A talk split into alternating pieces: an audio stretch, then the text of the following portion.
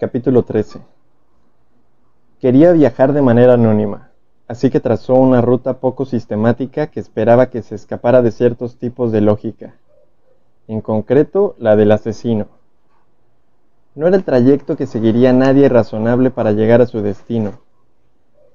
Era consciente de que había dos asesinos que estarían considerablemente interesados en sus planes, uno al que ya conocía y otro al que iba a conocer pero tenía que dejarlos a ambos atrás mientras intentaba averiguar el porqué del inminente crimen para poder adelantarse a ellos con una idea de lo que había que hacer al respecto. Sabía que aquella maniobra lo dejaba pendiendo de un hilo. Un asesino estaría impaciente por saber si hacía progresos en la identificación del otro. El otro asesino podría pasar a la acción si sabía que Ricky se aproximaba a él.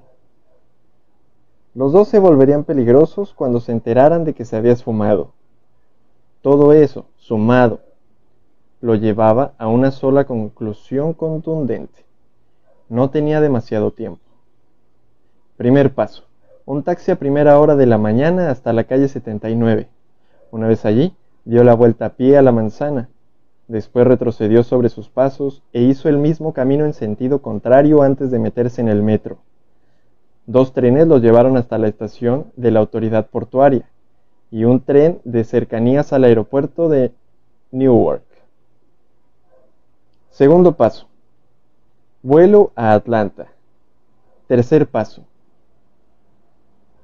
Segundo vuelo a Nueva Orleans en un avión regional, más pequeño, con mucho traqueteo todo el viaje. Alquiler de coches. ¿Cuánto tiempo necesitará el vehículo, señor? Pensó, ¿cuánto tiempo se tardará en encontrar a un asesino? Condujo tres horas. Pasó por Pensacola y Fort Walton Beach, en la, en la frontera con la colindante Florida. Giró ligeramente hacia el norte y recorrió pinares y campos abiertos. Pudo ver algunos cultivos de algodón, algunas cabezas de ganado y ordenadas hileras verdes de cacahuates sembrados. De vez en cuando observó alguno que otro silo moderno, pero, mucho más a menudo, unos graneros destartalados que se desmoronaban en un rincón olvidado de unos campos de labranza ligeramente ondulados. Vio algunos árboles inmensos y frondosos con las ramas retorcidas, que supuso que serían magnolios preparándose para florecer pasó frente a más de una iglesia baptista de madera pintada de blanco. Siempre tenían un cartel de bienvenida delante con alguna admonición religiosa que no respetaba demasiado la punta. Jesús va a llegar pronto. ¿Estarás preparado para recibirlo? Era un mundo distinto a todo lo que él estaba familiarizado. Era como si la ciudad de Nueva York estuviera en algún lugar de Marte y él fuera un extraterrestre que había acabado en medio de un planeta desconocido y extraño. Costaba imaginar que lo que veía mientras conducía formaba parte de su país. Pero el coche junto a un motel, el Friendly Shores Motoring, que anunciaba HBO y Wi-Fi gratuitos. Consiguió una habitación barata, que tuvo que pagar por adelantado, 180 dólares por tres noches el recepcionista, que llevaba unas inmensas patillas a lo Elvis y tenía el cabello moreno rizado, era de lo más servicial. Tomó su dinero y le entregó la llave de la habitación. No dejaba de hacer bromas, inspiradas en una cámara de comercio, sobre lo bien que iba la Alabama rural para huir del estrés y los agobios de la vida moderna. Ricky imaginó que aquello era parte agradable del nombre del motel, que se traduciría por costas agradables. Sin embargo, las costas más cercanas estaban en el Golfo de México, a una hora larga en coche. Casi esperaba que el recepcionista se pusiera a cantar algún tema de Elvis, como Hound Dog o Heartbreak Hotel. Cuando Ricky se dio la vuelta para dirigirse hacia su habitación, el recepcionista lo miró con atención y le preguntó si no se sentía un poquito solo y tal vez buscaba algo de compañía femenina. Pareció confuso a la vez que decepcionado cuando Ricky le contestó que no.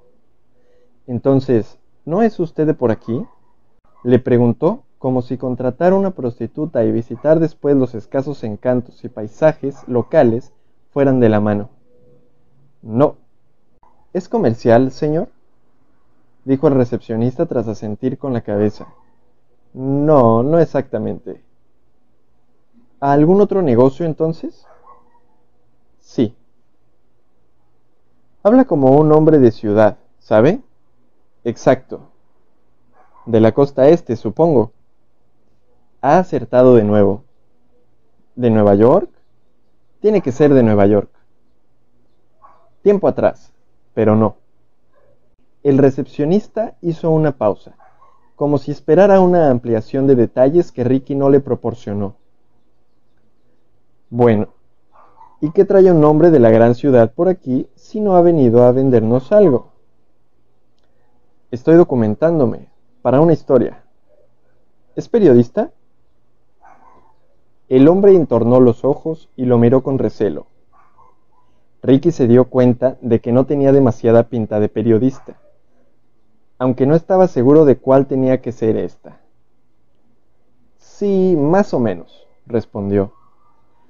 No sabía muy bien cuánto quería contar. El recepcionista pareció prever esta vacilación y se puso a hablar a toda velocidad. Bueno, ¿qué historia le interesa? Si no le importa que se lo pregunte. Aquí no pasan demasiadas cosas que puedan atraer a sofisticado periodista de la costa este. Somos bastante tranquilos por estos lares, y muy reservados. Vamos a trabajar los lunes, barbacoa con los vecinos los sábados antes del partido, iglesia los domingos para escuchar a algún predicador temeroso de Dios que dice que hay que ir por el buen camino para obtener la recompensa merecida, y de vuelta a empezar la mañana siguiente, una semana tras otra. El recepcionista parecía irritante, curioso y amablemente pintoresco a partes iguales. Ricky sabía que tenía que empezar por algún lado, y en aquel momento el recepcionista le pareció de repente tan bueno como cualquiera. ¿Y si no hay partido el sábado? preguntó intentando corresponder a la simpatía con simpatía. Bueno, pues entonces hablamos sobre los partidos jugados o quizás sobre los futuros, señor. Pero tampoco tiene usted pinta de periodista deportivo. No, dijo Ricky. He venido por un caso de asesinato no demasiado antiguo. Un adolescente. Hizo de canguro para un farmacéutico local. No llegó a casa esa noche. Su cadáver apareció en el pantano pero el hombre al que detuvieron fue exculpado en el juicio. El recepcionista levantó la mano. Era un hombre bajo, fornido, con barba de dos días bajo las exageradas patillas, los dedos regordetes y un acento imperecedero. Daba la impresión de ser de la clase de personas que diría, he nacido y me he criado aquí, y jamás he visto ningún motivo para marcharme y se sentiría orgulloso de ello. Caramba, señor. Ese caso es el de Jimmy Conway. Y la pequeña Julia. Es un auténtico avispero. ¿Y eso por qué? preguntó Ricky. Porque la gente de por aquí no olvida fácilmente cosas como las que pasaron. ¿El caso dejó huella? Sí, podría decirse que sí. Ya lo creo. El recepcionista sacudió la cabeza. Nunca antes había pasado, nunca ha vuelto a pasar. O no exactamente. Rectificó, removiéndose en su asiento como si el recuerdo se lo hubiera calentado. A veces hay crímenes que no parecen terminar jamás. Prosiguió despacio. Su acento sureño alargaba sin prisas las palabras, pero éstas parecían resonar en la pequeña recepción como si nunca fueran a parar. Se supone que pasan a formar parte de la historia, ¿sabe? Siguen vivos y a pesar de que la gente esté muerta y enterrada, es como si en realidad no lo estuviera debido a que las personas que fueron y lo que hicieron permanece. Puede que sea muy diferente en la gran ciudad o en Nueva York, o de donde quiera que sea usted, donde te acostumbras a los asesinatos y a esas cosas, ¿sabe? Pero aquí abajo no es así. dijo con una sonrisita en los labios. Tiene que saber algo muy importante sobre este sitio. Nos gustan nuestros fantasmas. No le dio más detalles. Sencillamente se dio la vuelta como si algo que Ricky hubiera dicho hubiese cerrado al instante los grifos gemelos de la curiosidad y la insistente educación sureña, ya que el destripador del oso de Paddington le había preguntado en primer lugar, ¿quién es usted? Ahora, en la pequeña ciudad en la que Jack podría haberse convertido en quien era, Ricky no estaba seguro de cómo describirse a sí mismo o de quién ser. Cinco años antes, cuando para salvar su vida había investigado a tres personas a las que ahora estaba intentando ayudar, había creado el entremado de una identidad totalmente nueva, Richard Lively.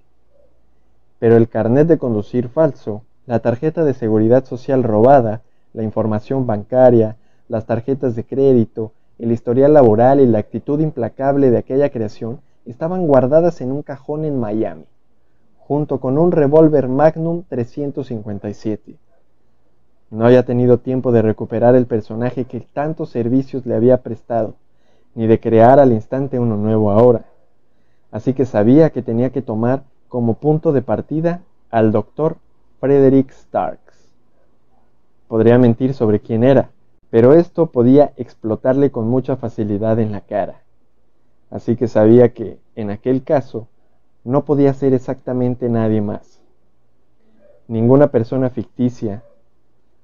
Pero era probable que la presencia de un psiquiatra de otro estado en una población próxima a Dothan, Alabama, haciendo preguntas sobre un famoso asesinato local, fuera a suscitar algo más que la curiosidad del recepcionista.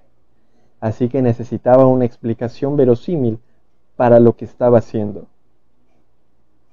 ¿Qué otro forastero viajaría hasta aquí para hacer preguntas? ¿Y obtendría respuestas? pensó. Ricky le dio vueltas a la cabeza a esto. Se acercó a la ventana de su habitación del motel, abrió las persianas y contempló el apartamento. Al otro lado de la carretera había un par de edificios bajos, uno de los cuales albergaba un restaurante y el otro equipo agrícola. Si se giraba un poco, podía ver el letrero iluminado del motel, HBO y Wi-Fi gratuitos. Tuvo una idea. Lo que había funcionado una vez, en otro contexto, hacía cinco años podría volver a hacerlo. Se alejó de la ventana y tomó una anticuada guía telefónica que había junto al teléfono de la mesilla de noche. La hojeó rápidamente y encontró lo que buscaba.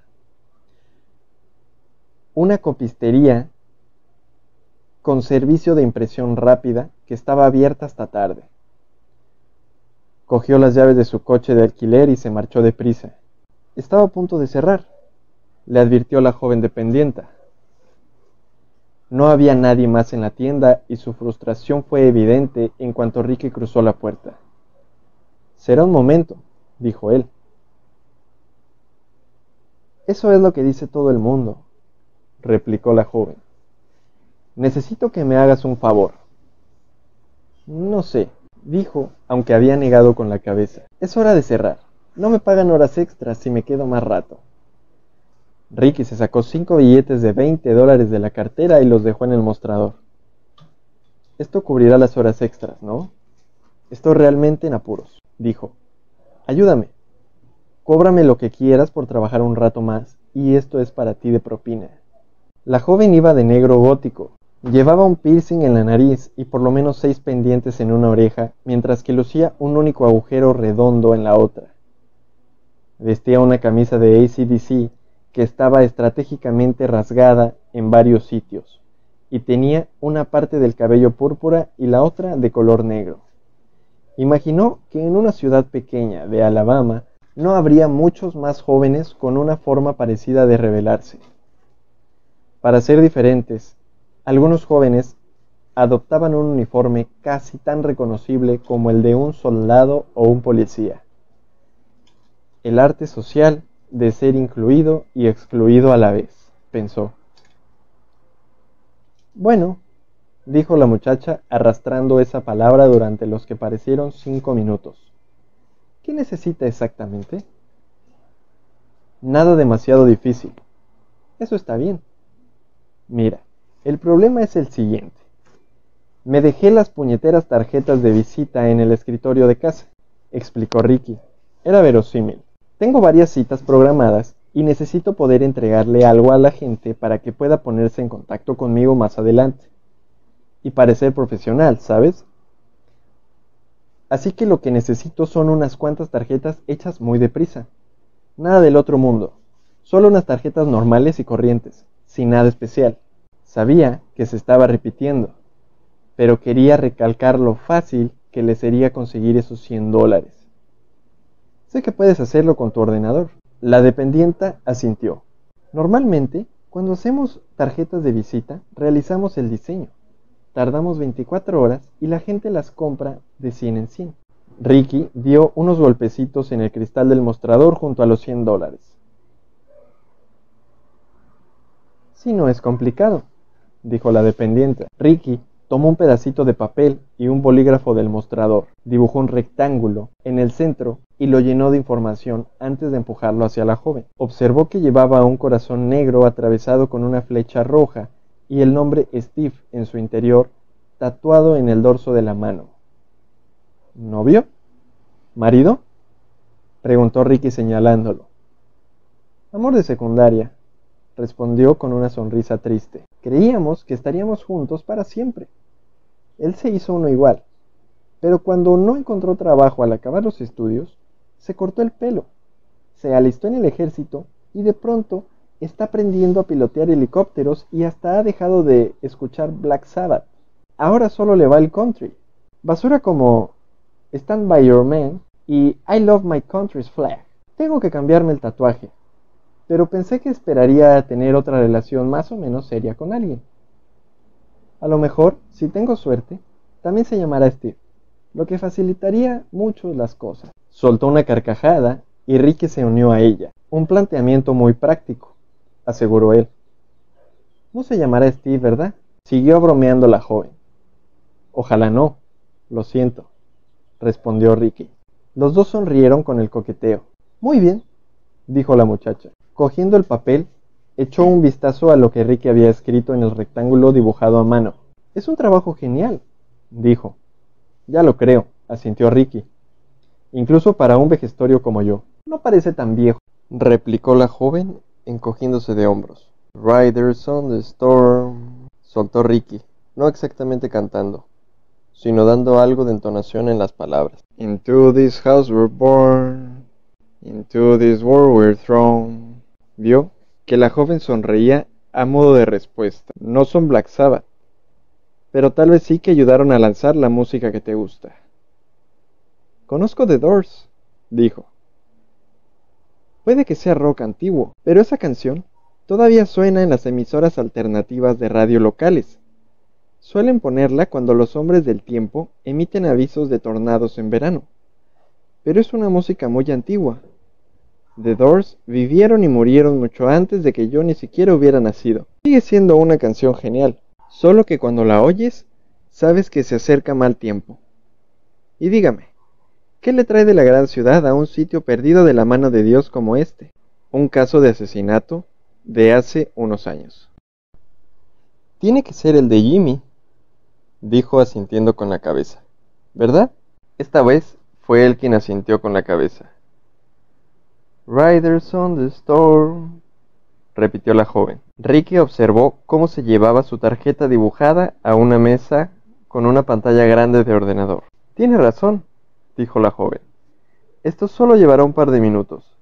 Relájese.